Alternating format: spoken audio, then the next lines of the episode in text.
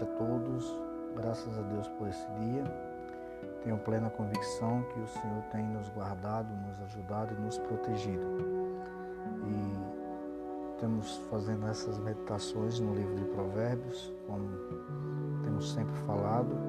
E o capítulo 23, que é o correspondente à data de hoje, o verso 22, diz o seguinte: é o verso que nos chamou a atenção por sua precisão aqui diz: Ouve a teu pai que te gerou, não desprezes a tua mãe quando vier a envelhecer. É, o livro de Provérbios é um livro direcionado para a nossa vida é, cotidiana, né? Há conselhos para como devemos honrar pai ou honrar mãe, há conselhos como devemos nos comportar no trabalho, há conselhos como adquirir sabedoria, há conselhos como nos apartar do mal, há conselhos como ter uma vida santa, é, nos afastando de prostituição, há conselhos para termos uma vida sóbria e não nos darmos uma vida ah, de desperdício com bebidas e drogas, há conselhos para é, adquirirmos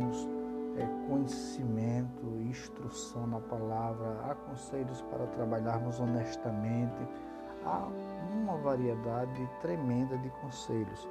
E aqui o pregador ele direciona a sua palavra para os filhos, eles têm esse cuidado de ouvir os conselhos do pai que gerou e não desprezar a mãe quando ela estiver velha. Então assim, hoje as famílias estão sendo é, dilaceradas porque os filhos não têm ouvido os conselhos dos pais ou, por suas vezes, os pais não têm instruído também seus filhos. E nós sabemos que há uma, uma, uma geração aí muito mimada, onde não, não suportam mais correção, não suportam conselhos.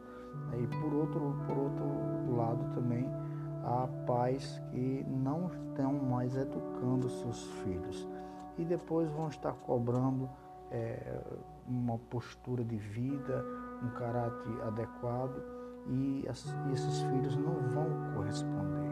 Né? Temos que ter esse cuidado e só adquirimos conhecimento, só buscamos de Deus as respostas que procuramos quando deixamos ouvir a voz de Deus.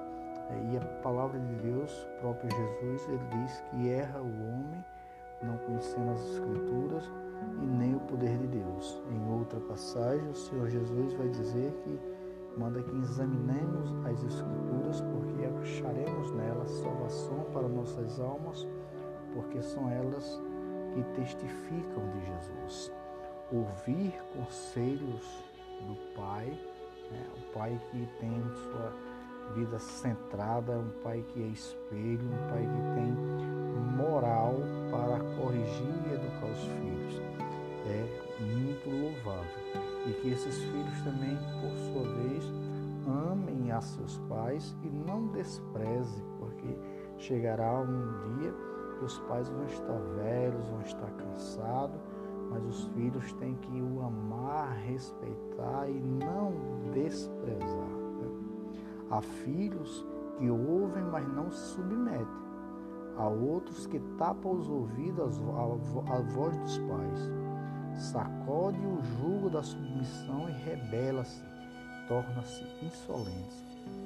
O sinal de sabedoria é a garantia da bem-aventurança. Então, em ouvir e obedecer aos pais.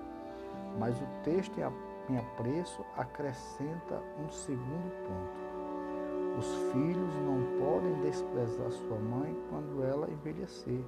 O que significa desprezar? É não ouvir mais seus conselhos, é desprezá-la em suas necessidades, é deixar de honrá-la, retendo o que ela precisa para ter uma velhice digna é demonstrar ingratidão abandonando-a, a sua própria sorte deixando aos braços da solidão.